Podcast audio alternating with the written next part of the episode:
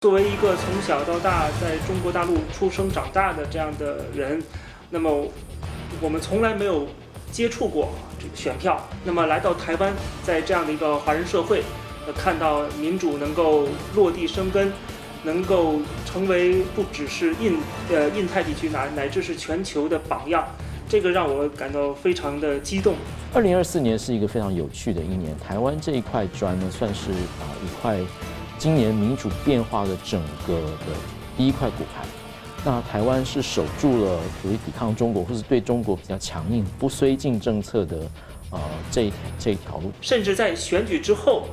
习近平也多次发表谈话，是吧？说要壮大统一力量，那实际上就是要在台湾内部实现某种啊。这个让很多更多的人成为他的代理人，然后内部颠覆台湾的民意。美国国会特别有一个计划，就是关切台湾的民主韧性，台湾对中国的政策，中国对台湾的这个颠覆，以及中国共产党在台湾地区所做的各种行为，会不会构成对于中国势力的扩张以及对美国的影响？所以我说，台湾大选应该所有的中国人都应该好好的看一看，如果有机会。包括海外的华人应该身临其境，应该亲身体验台湾的民主，台湾人是如何的行使自己的民主权利的。金融大破解，破解大新闻。大家好，中华民国台湾的二零二四大选啊，顶住了中共空前规模的干预，国际都在看。而长期红色渗透之下呢，千疮百孔，那台湾要如何来补破网的民主防卫？美国、欧洲一些西方的民主的国家的议员呢，为什么近期又持续开始要接力访问台湾？这国会外交呢，是否正成为一个国际联防中共混合战的前线？那中共和香港呢，相互承认民商事法的判决啊，接着还有二十三条二法。中共一波波强拆，不惜把香港搞成一个法治废墟，究竟打算要干嘛？那恒生指数呢又跌破了一万五，香港的前景究竟如何？昔日的小粉红啊，来台湾观察大选，我们今天呢邀请他来听听他的心得，以及呢他对中共炒作民族主义的看法，以及他对台湾年轻人的一些观察还有建言。然后欧洲议会呢日前十七号呢又一次通过了一项决议啊，谴责中共。活摘良心犯的器官，中共近年来为什么呢？大肆的鼓动在学校的中小学生来捐献器官。我们介绍破解新闻来宾，国际法学者宋承恩老师。主持人好，龚子成好，各位观众大家好。加拿大时事评论人龚子成先生你好。主持人好，宋老师好，观众朋友们大家好。非常欢迎啊，龚子成这一次呢，从加拿大来台湾观选啊那，这次最近呢游走了台湾一段一段时间了，跟很多各界的交流，我们等下期待来听他的分享啊。我们现在看到台湾大选之后呢，国际很关注啊，中共持续对台湾的所谓的极限施压，美军的印太司令就紧盯防范共军呢，可能在近期会以军事来恫吓台湾。另外呢，也传出中共呢可能再挖走又一个邦交国。那美国的白宫派团来台湾之后呢，《金融时报》就报道了美国的国会议员呢准备要接力访问台湾。在五二零就职的时候呢，还有多个委员会的主席会来祝贺。那目前呢，欧洲的立陶宛的国会有台小组的访团已经抵达台湾，跟来交流啊。所以我想请教宋老师，你怎么看啊？看起来似乎这一波波的民主国家的议员啊，又开始接力访问台湾，让我想到好像前几年发生的事啊。所以您觉得？这些访团的目的主要是什么？好，呃，我想第一个就是他们要表达对台湾民主的祝贺跟支持，因为台湾的民主在这样子啊凶涛太凶涛骇浪之间啊，能完成和平的啊，然后人民做出了自己的决定，那这本身是一个成就。因此，我们看到多半都是国会议员的访团。那国会外交本来在台湾就是行之有年啊，所以它其实是啊不会撤。不会让中共其实没有什么可以可以说话的地方，因为它其实就是代表人民的好，增强人民之间友谊的外交。那么因此我们看到了以美国为例，很特别的就是共和跟民主两党的议员会同样的一起在一起访台，那就表示所谓 bipartisan 就是台湾的议题在美国国会是受到两党共同支持的。另外就是像外委会的主席会来台湾，就表示说他特别关切台湾民主现在最新一波的发展趋势。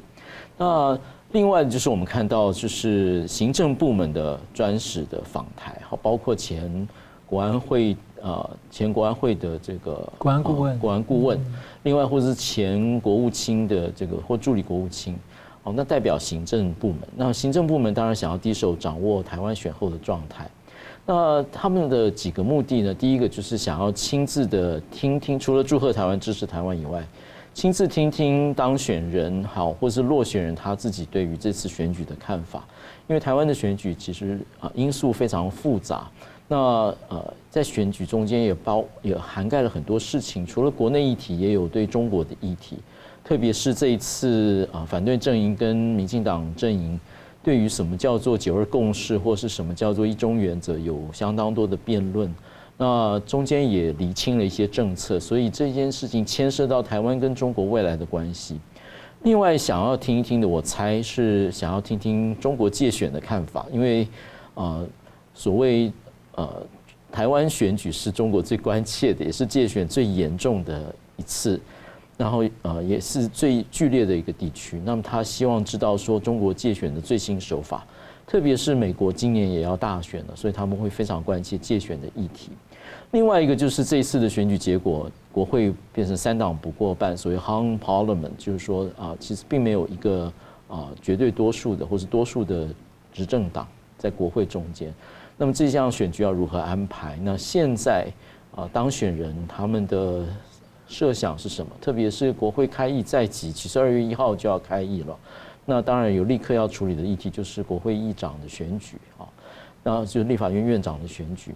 那还有就是未来的政策方向，特别是美国对于整个印太，包括台湾，是有一个战略规划的。那中间牵涉到很多台湾的配合，比如说合作项目能不能继续。或者说台湾自己啊已经开始的项目，像国防的采购或是军事的合作，这件事情能不能得到国会的支持，或是要如何得到国会的支持？我相信啊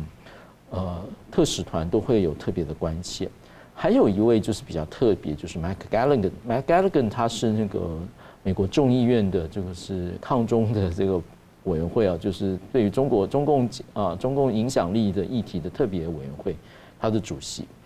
那这个特别委员会中间，其实去处理了中国共产党的这个势力的扩张，有很多的项目，包括维吾尔人，好，包括香港，也包括台湾。因此，他来其实是第一手的收集资料，就是因为台湾问题是他的这个委员会的职责之一。他身为主席，当然要需要理解。那他过去对于国防，比如说啊，美国的国防法案啊，对于台湾的这个军事支持。或者说是国防的军购的案子的呃给付迟延的问题，或者说是呃跟我们加强防卫之间的合作计划，他其实都都有琢磨。那他本人其实他过去曾经是陆战队队员，那他他接下来的这个连队的就是啊美国的前国安副顾问 Matt Pottinger，他的这个团队，所以他本身是一个军人出身，那他对国防特别关切。所以他来当然是除了刚刚讲的目的以外，很特别就是美国国会特别有一个计划，就是关切台湾的民主韧性，台湾对中国的政策，好，中国对台湾的这个颠覆，以及中国共产党在台湾地区所做的各种行为，会不会构成对于中国势力的扩张以及对美国的影响？所以这是一个整个图像。但是我们必须要说呢，这是一种呃。全球民主国家对于台湾的支持，那我相信透，而且在选前就已经一直在持续，在这样的一个过程当中，特别是各国国会议员，包括很多国会议员在内阁制国家，未来会变成这个入阁，会先变成部长的，然后去影响国际政策，或是更了解台湾民主的发展，特别是选举之后。二零二四年是一个非常有趣的一年，台湾这一块砖呢，算是啊一块今年民主变化的整个的第一块骨牌。那台湾是守住了属于抵抗中国或是对中国比较强硬、不绥靖政策的呃这一条这一条路。但是未来还有比如说日本的选举、印度的选举，还有年底的美国选举，都会牵动整个啊印太地区的地缘政治的安排。那因此。透过这样子的对话及往来，特别是在选前，为了避嫌，好，所以在在这个呃一月二十三号投票之前，其实大概两个月的时间，各国议员是暂时不不来的，也就是说怕被说是哦在在影响台湾选举啊，或者在在借选啊等等，那因此各国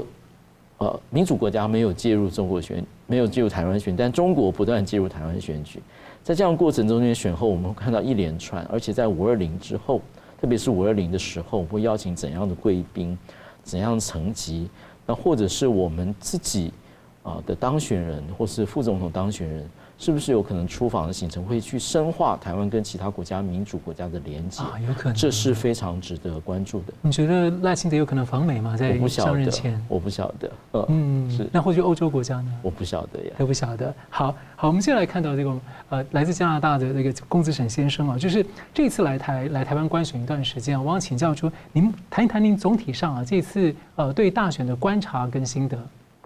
好，谢谢主持人。那么观察的话，我其实分三个层面啊，一个就是这一回是来体验台湾的民主选举，是近距离的观察台湾的民主制度在过去这二三十年的这个进步。呃，我觉得感受很深，就是台湾的民主化虽然短短的几十年，现在已经达到了一个成熟、稳定和高质量的民主。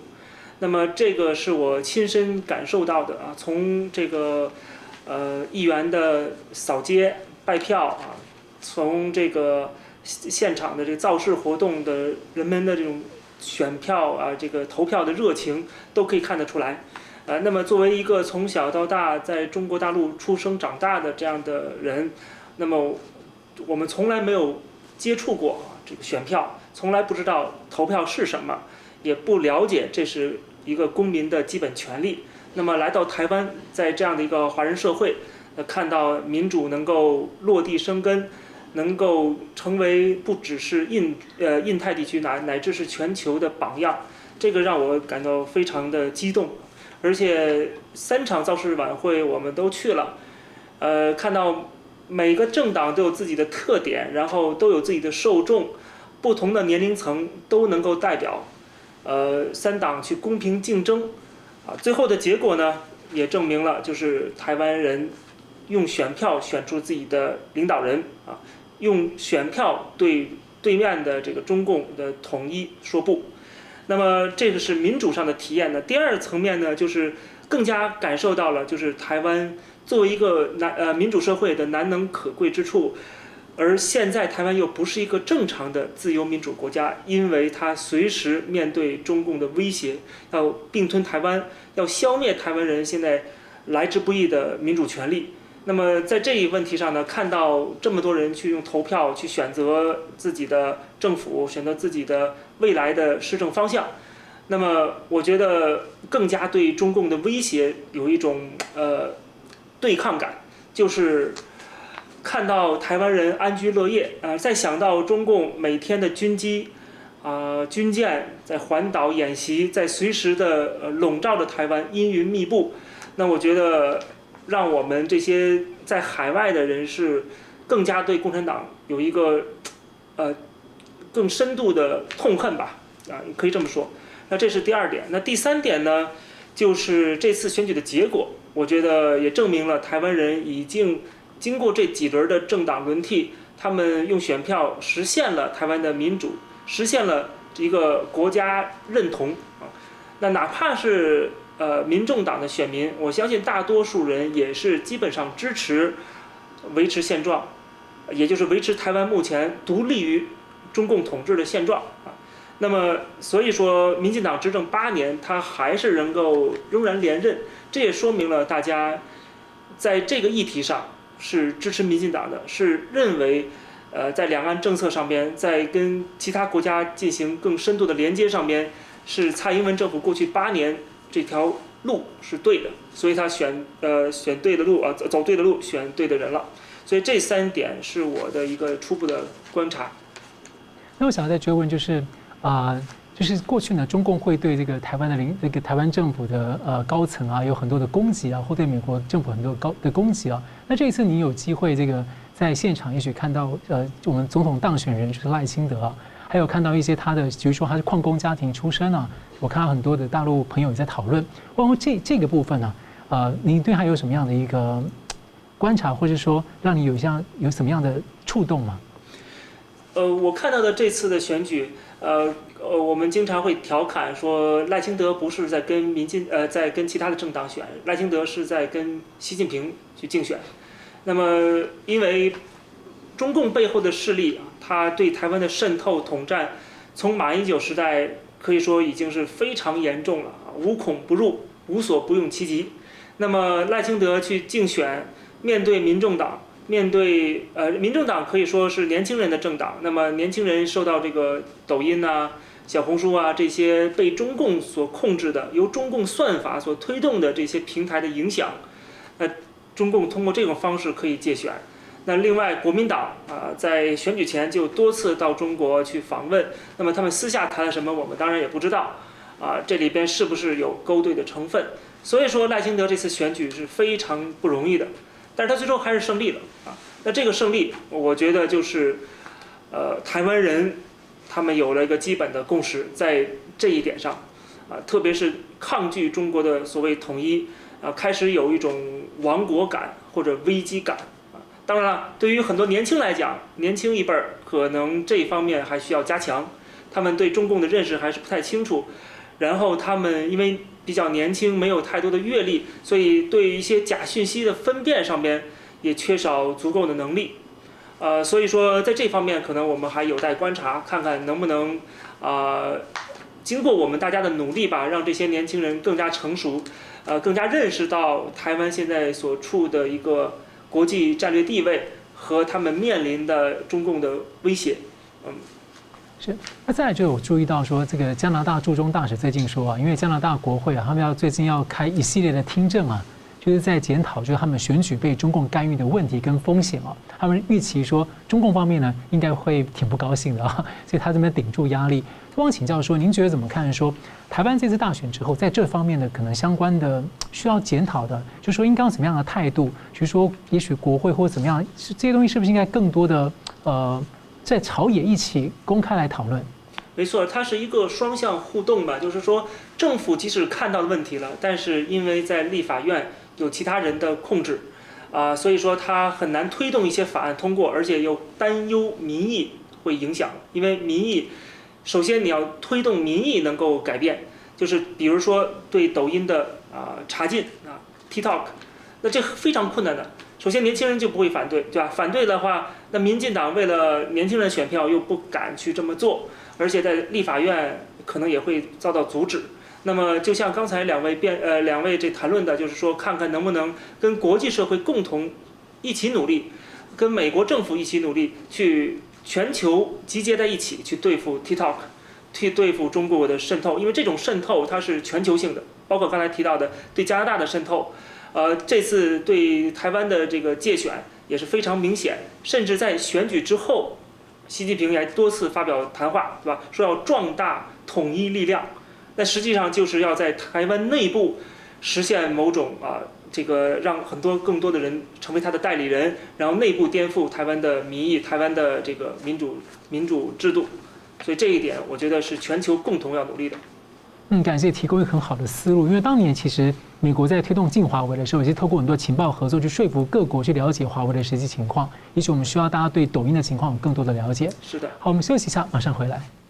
欢迎回到新闻大破解。香港的恒生股市的指数啊，一度跌破了一万五千点呢，显示大家的信心持续的下跌。那香港当局呢，二零一九年就推动了一个送中条例啊，要打破香港的司法法治防防火墙，就引发了反送中的运动。但中共呢，不止在刑事领域啊，二零一九年一月呢，就已经和港府呢签署了所谓的关于内地和香港特别行政区法院相互认可执行民商事案件判决的安排，即将在今年的一月二十九号要生效。就有法律界人士担忧啊，这会导致中共呢透过香港把中共一些司法判决的触角伸向世界。那民商法的触及是非常广泛的，交易习惯、商业、产业、金融、价值观、秩序跟生活方式，可能的影响呢其实非常的广泛，让人在担忧啊。我想请教老师你的观察。好。我跟各位说明一下这件事到到底怎么回事。民商法的判决基本上就是说，如果有债权，啊，比如说啊双方签订一个契约，然后牵涉到比如契约不履行，然后要申请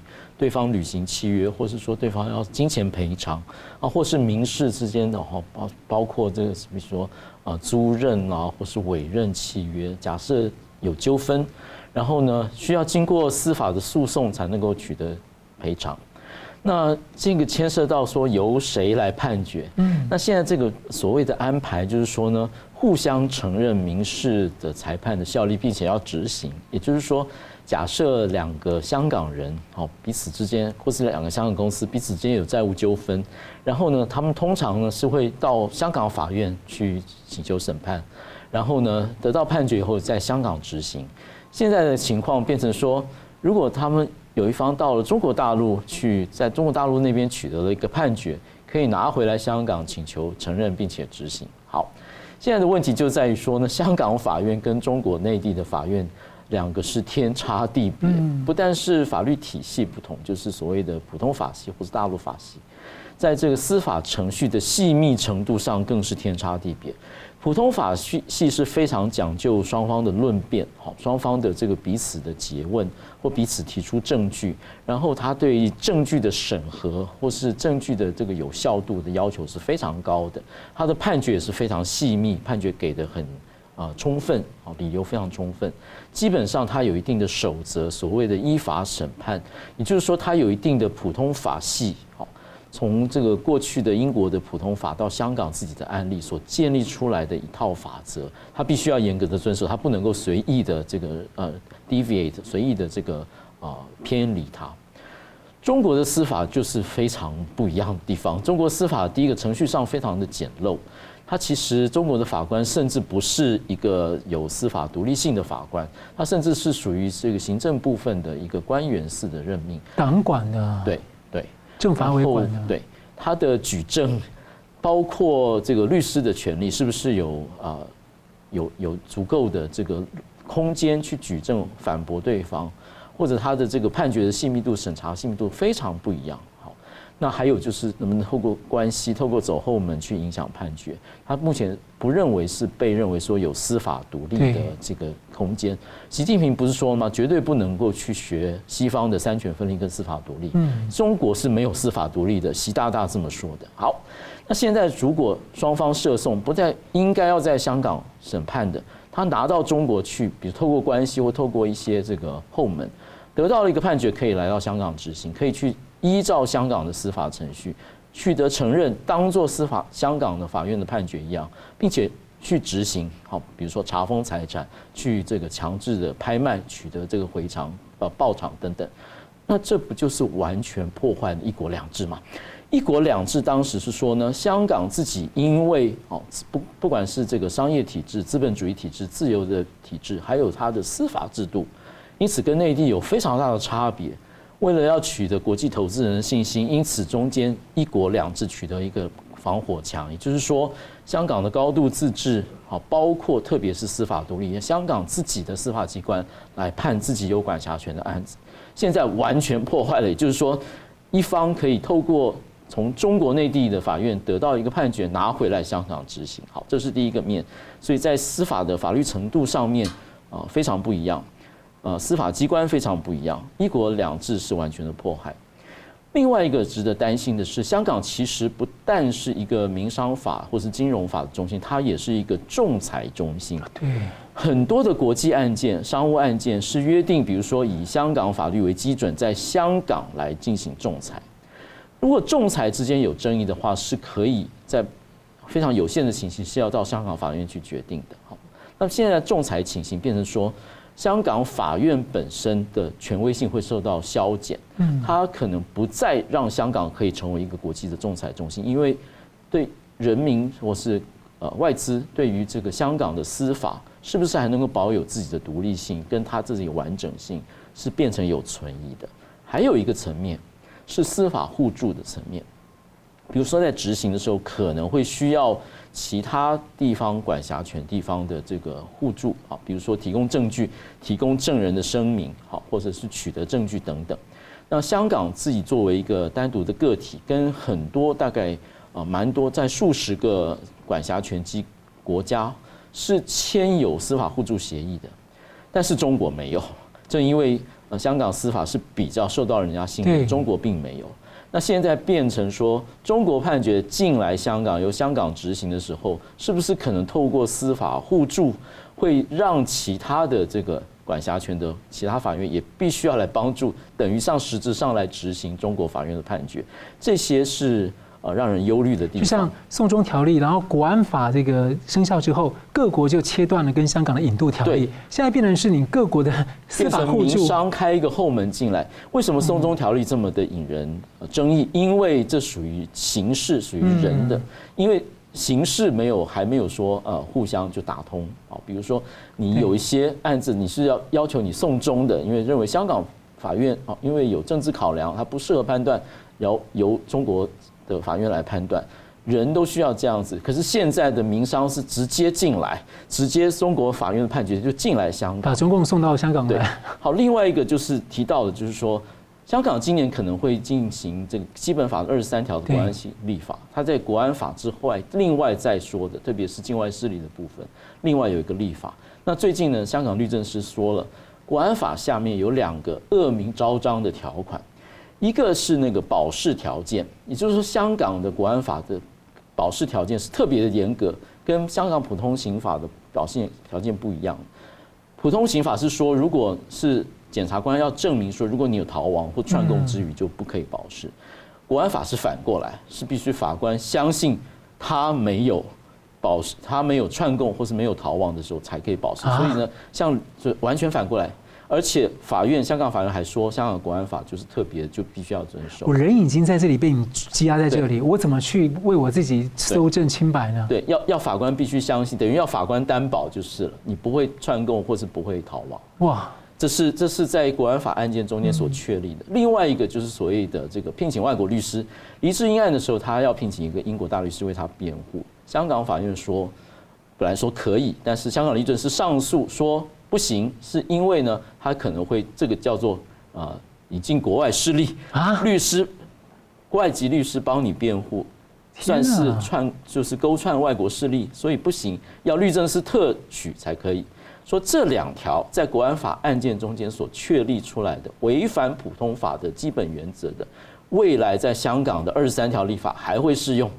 哇，等于说国安法的那个严格的要件就会延伸下去了，香港变成一个高度管制的一个区域，不但是要香港国安法还不够，还要香港基本法二十三条立法，另外一些额外的国安法去实行。然后，但这些概念有可能在民商事的时候，我们知道，其实民商法里面经常会用到公法领域的东西，那个概念引进去。那这样你在民商法里面以后，那个港版国安法的很多东西就会渗透到民商法里面。对。那所以感觉中共是一个很系统的，我就是全领域的在进来了。对，全领域进来，其实基本上是根本性的毁弃一国两制。一国两制有一个很大的精神就是司法，司法独立。过去是香港人非常引以为傲的。人说香港府一直说，大家攻击他什么，他一直说我的司法还是独立的。但是我觉得越来越看到一步一步的非常严重的，就是完全毁弃掉了。嗯，是好，感谢。我们下一题，我们来继续要请教龚自成先生哦，因为龚自成先生曾自己分享啊，他说他在中国大陆啊，曾经呢是一个小粉红啊，那逐渐逐渐呢有一些想法的变化，看到很多的事情。那我们知道这个中共啊，其实一直在炒作民族主义啊，让小粉红的这个热血沸腾啊。但是很有趣的是，中共过去是隶属于第三国际，他主张共产啊，国际主义要消灭国界，要消灭国家，要消灭家庭。那随着呢，共产主义的这个谎言破了之后呢，中共就转向民族主义哦。那台湾的教授明居正老师就曾经观察认为，中共用这种虚假民族主义啊，把这个自由民主选举啊，得扣上一个是台独的帽子，模糊转移焦点，在掩盖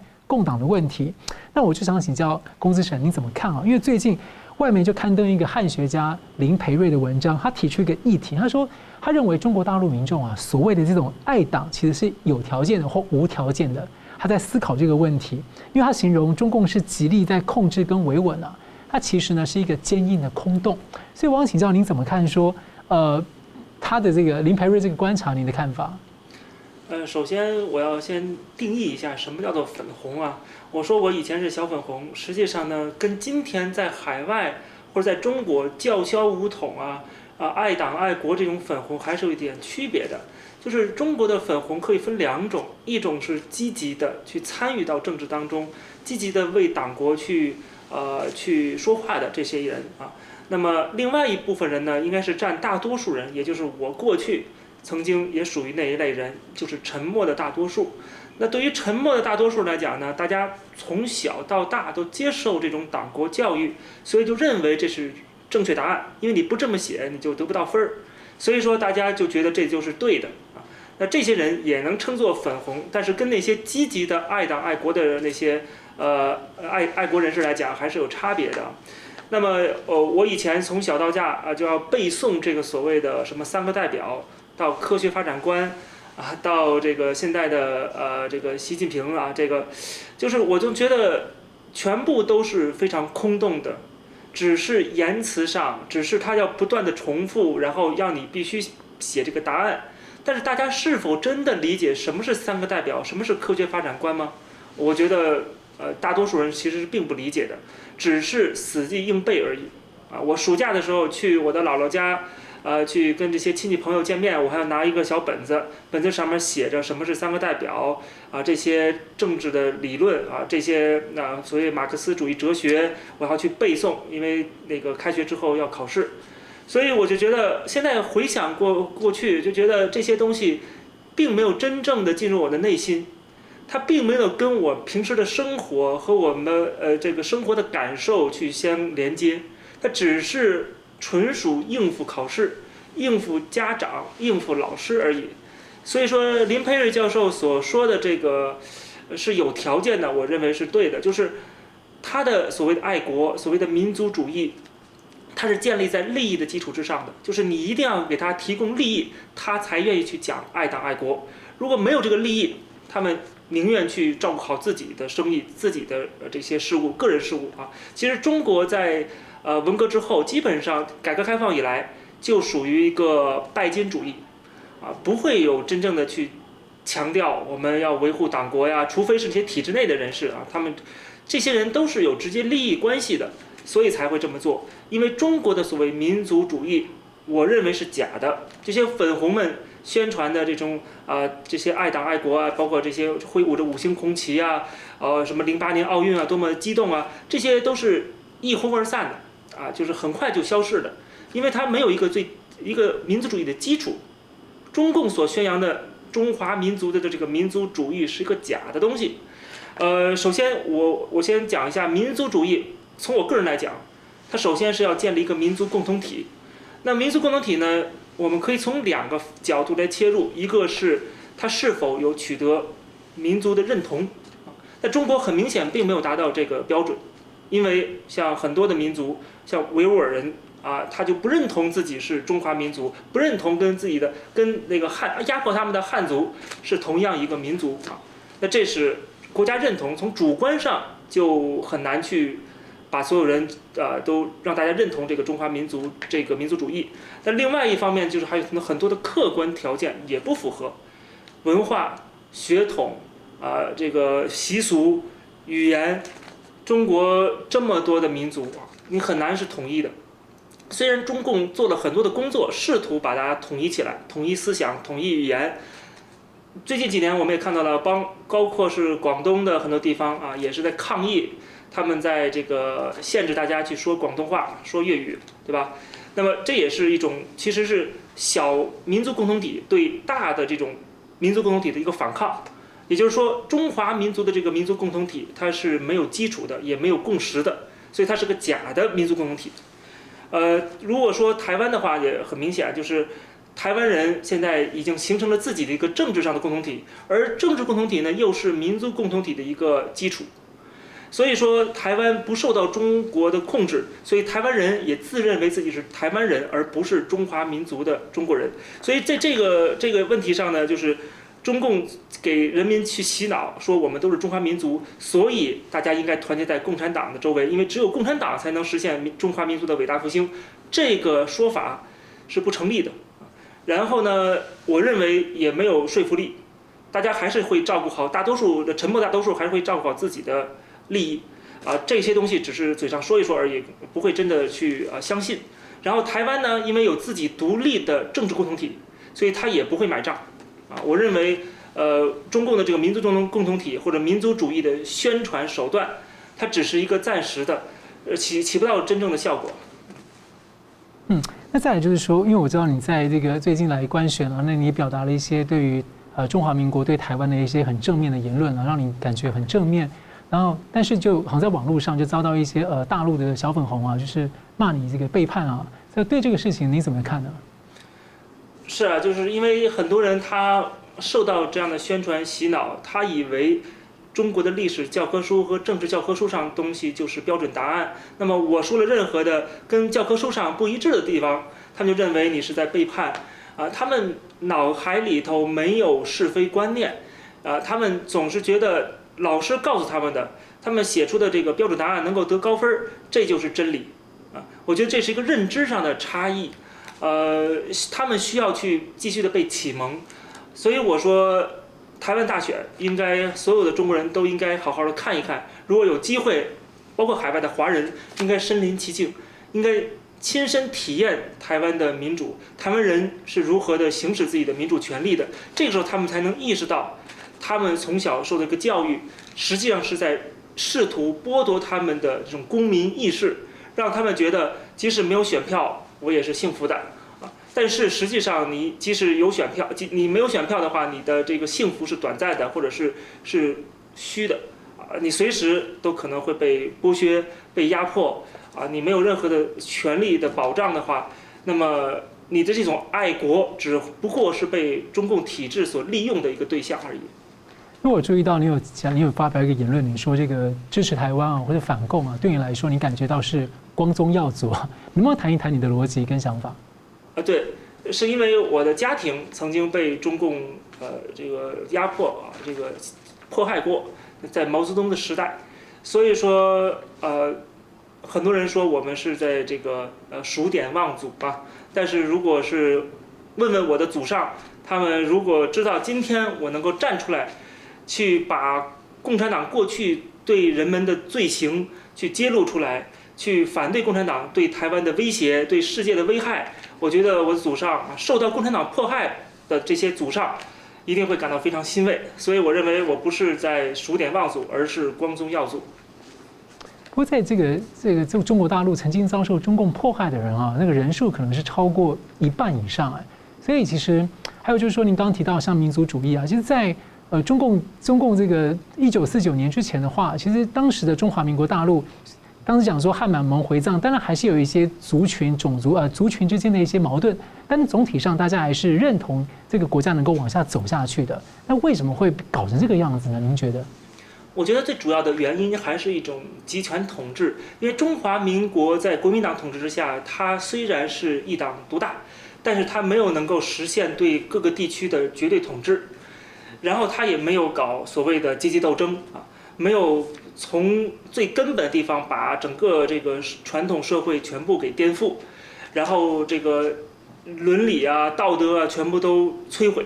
啊，这是共产党后来干的事情，所以导致了现在的中国充满戾气，然后是一个互害社会，呃。这也是中共希望达成的一个目标，就是你们下边的被压迫的人互害，这样的话大家就不会把矛头指向统治者了。而在中华民国统治时期呢，相对来说是因为他的手伸不到很多的地方，地方仍然是某些军阀，包括山西的阎锡山，对吧？他可以形成自己的一个小世界，一个小的共同体。所以在这种情况下呢，就没有那样的一个中央集权的体制去从上到下的。指令或者统治，那么人们相对来说会感受到一种宽松的舆论环境，这跟后来共产党统治是完全不一样的。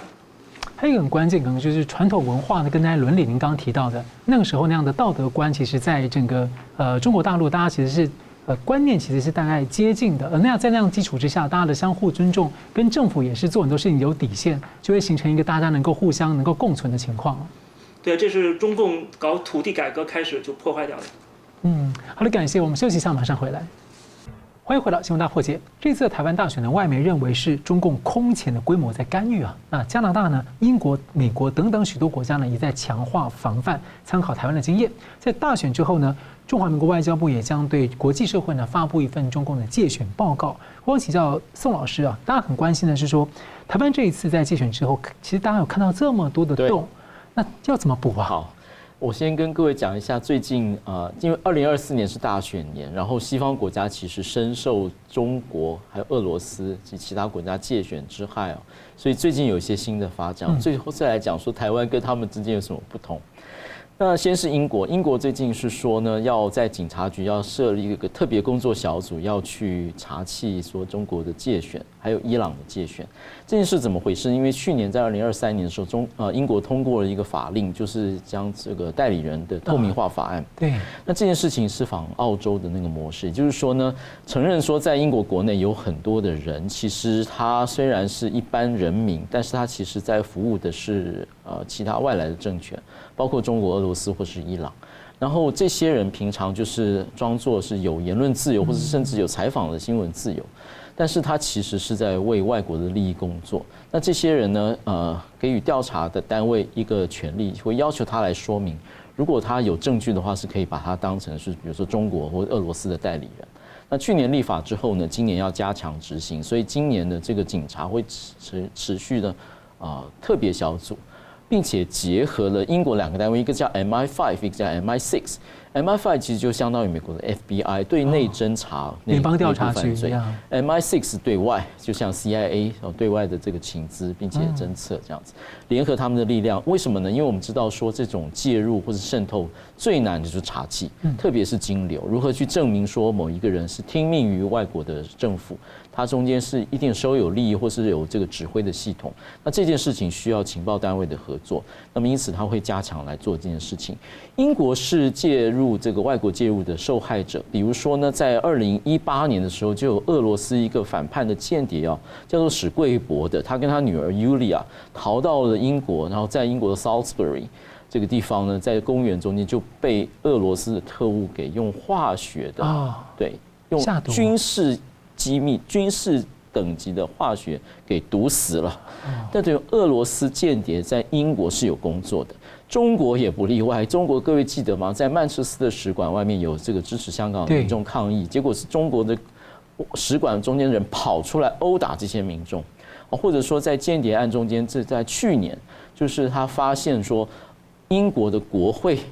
的研究员是中国的间谍。那么，因此事情严重到英国的首相在去年的 G20 特别就是跟李强讲说，请你停止这种渗透我们的行为。还有最近各位在网络上看到一个，就是有一位钢琴家，他平常在这个呃贵百货公司去刺探的娱乐娱乐大众，结果他有一次在弹的时候呢，一几个中国人说，对不起，请你停止拍摄。他说为什么？因为你照到我。他说：“这是公开场合，我们有权利。这是在英国，不是在中国，我们有权利拍摄。”他说：“对不起，你照到我，侵害了我的肖像权。依照中国的法律，我不能被你拍摄，我也不能上你的 YouTube。”他大概不想被泄露，或者不想被拍到。他说：“为什么我在英国要遵守中国的法律？”他就说：“他他不管，他就说我有肖像权。”然后呢，他就碰了他那个五星旗。他说：“你不是拿五星旗吗？”结果那个。那个中国小粉就立刻大叫说：“不要碰他，你不可以碰我朋友，你是性骚扰跟这个种族主义者。”好，这段就是告诉他说，结果警察来了，警察来说就说：“哎，这边是公共区域，你不想被拍你就离开，就这么简单的事情。”好，但在这个过程中，你发现现在小粉红会利用法律来保护他们自己。这个很像什么？这大家每次那个什么中共领导人到国外的时候啊。大家去抗议或者陈情的时候，他们就来这边，然后站在你前面，用五星旗把你全部挡住。然后你说你怎么可以挡住我？他就说啊，你在侵犯我的权利。对，现在更进一步了，是说你不能拍，因为因为我不能被拍到，我不能拍到，因为中国法律不让我被拍到，所以变成说在英国必须要遵守中国法律，而且呢，你如果跟他有争辩，他就说你就是种族歧视，好做种族主义，好。加拿大也是，加拿大最近要开始一连串的国会调查，对于这个界选的部分，加拿大同样是中国的这个受害者。比如说，在这个孟晚舟被这个羁押的时候，准备送到美国受审的时候。因呃，中国就无缘无故扣了两个加拿大公民，都叫 Michaels，哦，扣了他就摆明的就是人质外交，哦，直到孟晚舟是获释了，他们两个才出来。那么因此呢，呃，加拿大的国会说他们会有特别的小组去做调查。什么叫调查呢？基本上就是可以有一个类型司类司法的去传唤各种证据跟证各种证人。来去证明说，到底中国在加拿大做了哪些行为？哪些行为呢？比如说，呃，收买、收买政客、散播假讯息，或是用，特别是利用侨领、好华侨的力量，那么收收购中国的金钱，然后开始做工作，或者就是间谍行为，或者就是甚至是威胁华裔的异议分子。好，特别是还有以中国使馆为中心，就是您刚刚讲的，其实很多的这个反对。的这个抗议拿五星旗的叫嚣的人，其实是使馆去号召的，或是学生会去号召的。因此，加拿大会进行一连串的调查。台湾呢？台湾跟以其他国家最大的不一样有两个。第一件事呢，借选是更严重，因为中共对于台湾的选举结果到底谁当选是有明显偏好的。他对于其他只是试图去制造纷争，或是去创造对中国舆论有有利的环境。或是他比较喜欢的政治人物当选，但他对台湾却是直接、直接的去做扶植。比如说，某些候选人在抖音上就会有特别大的声量，另外的呢就会被演算法所压制。他透过这些会去会去支持，他直接介入了这个台湾的选举。第二件事就是人的交流。对你，你有没有看到在其他国家的时候会有另外一个国家跳出来说：“那我是你的祖国，我跟你有血缘的关系，哈，血浓于水。”或是一家亲，所以呢，号召你出钱让你来这边旅游，并且游说你要回国要怎么样投票。没看过，只有台只有中国对台湾是这样子。中国在这一次台湾的这个选举中间，有很多的里长被中国招待去做旅游，并且呢听国台办官员的讲话，并且有收到好处，然后回来。然后被我们的反渗透法来侦办，反渗透法只有在选举期间才有适用，但是这个明显就是已经介入选举的行为，并且违霸违违违违反选罢法的行为。所以台湾要在如何在这个新的国会中间，特别是我们有一些资讯专家进去，对于这些中国的网络作战、认知作战，还有人的在地的统战是非常有概念的。如何团结大家？好，特别说每一个党，特别还有包括国民党跟民众党都说会加强国家安全，或是强化国防。这话不是空口白说的。当我们要去补破网，去做一些民主防卫的立法的时候，希望国民党跟民众党的立法委员也能够做支持。这才是真正的口道口惠而实惠。好，口罩不是光说国家安全，要实际上要来。补破网，加强我们的民主防卫，在立法上面去防堵这些介选的漏洞。其实我记得，像美国、澳洲的经验，都是像美国的之前是雷根政府的时候，然后到后来是川普政府的时候，他们要做一些政策的一些转变跟建制的时候，还有澳洲政府，他们都是把被渗透的情况呢公开来。对，就是呃，也许公开来会让大家可能担心说，哇，会升高跟苏共会跟中共之间的紧张，但是公开来之后，国民才知道他们面对什么，才会支持嘛。哈，完全是的。好，那我们接下来我想请教龚子成一个议题，就是欧洲议会在一月十七号啊又一次通过了决议啊，谴责中共啊迫害法轮功，要求立刻释放呃被迫害的法轮功等一些信仰者啊，那也呼吁欧盟的成员国要采取行动来谴责中共活摘器官、滥用器官移植的行为啊。那几年前呢，其实在中国大陆已经出现了频频出现了大量的年轻学生离奇死亡和失踪。那我知道您之前也关注过，还有一些中共当局还阻挠家人看尸体的案件。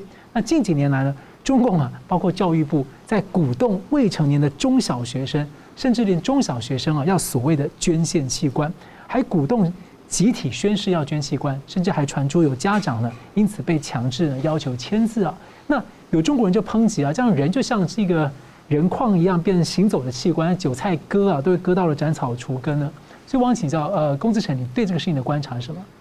一直都存在。那为什么最近啊？经常会看到这方面的信息呢，我觉得跟中国经济下行有关系，就是它的资源在逐渐的枯竭，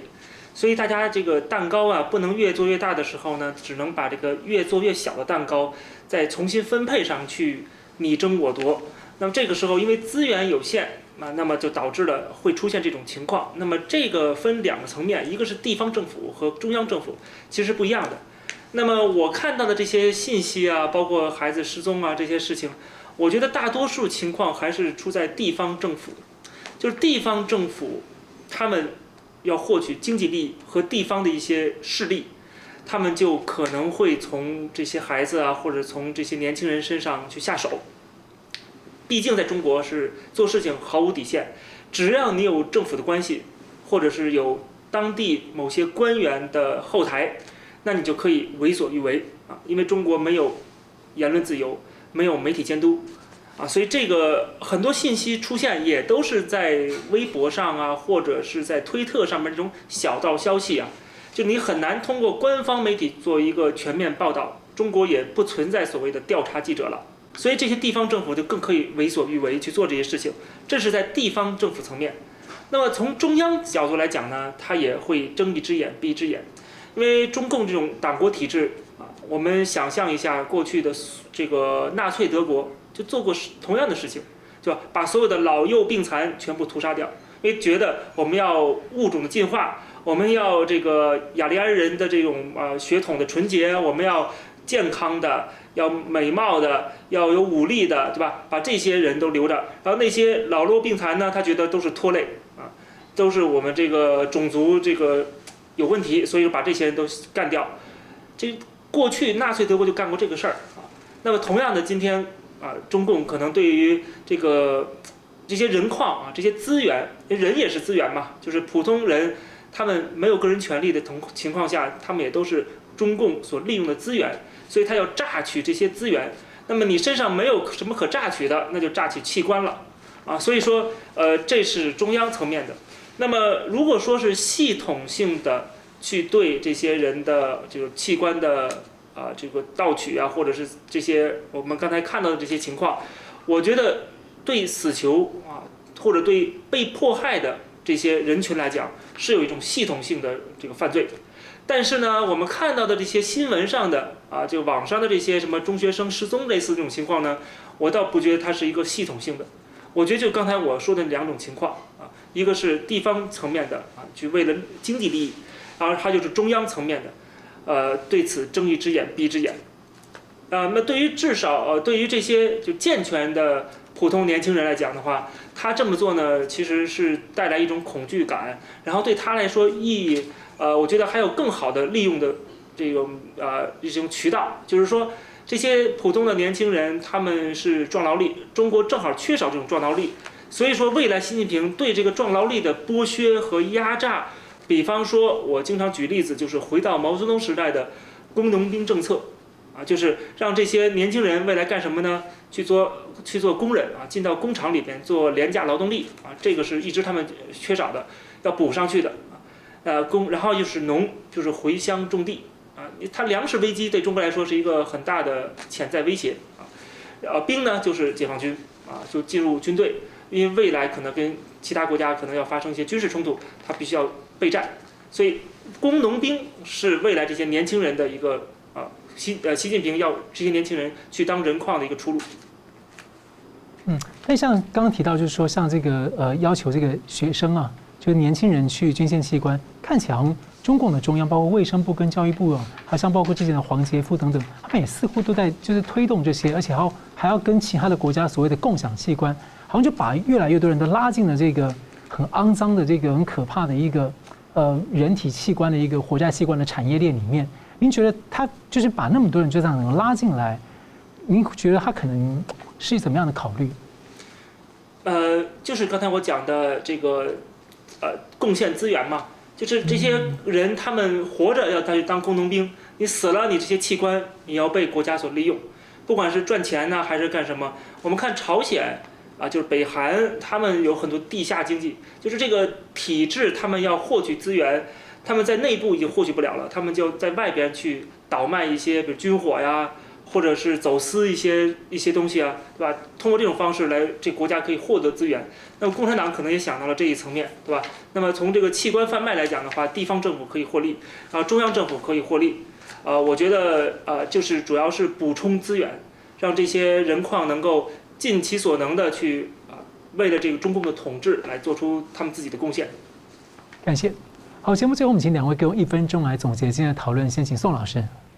政治没有什其他的，就是福国利民而已。那各位在民主政治的可贵，就是每一个人可以自由的行使他的投票权，共同决定这个共同体的未来。这件事情在台湾一再一再的实现。二零二四年我们完成了，所以大家要珍惜他手中的自由。中国共产党的统治则是反其道而行，他会用钱来收买，或是用权力来威胁，或是用扭曲的资讯来影响你。他甚至会禁锢你的思路到一个程度，你不敢相信你自己有自由，或者说你会接接受了他所命定的命运。这不是一个人的常态。那么各国为什么会支持台湾的民主？就是因为台湾正在实现民主。那么希望各位珍惜民主，那多看像我们这样新闻大破解的，为你破解共产党那个破烂不堪的这种论述，并且无法支支持这个人的尊严这样的论述，而不是相信中国共产党那一套。嗯，感谢。那那公子沈，我要请谈一谈给台湾人一些建议，这些您的观察，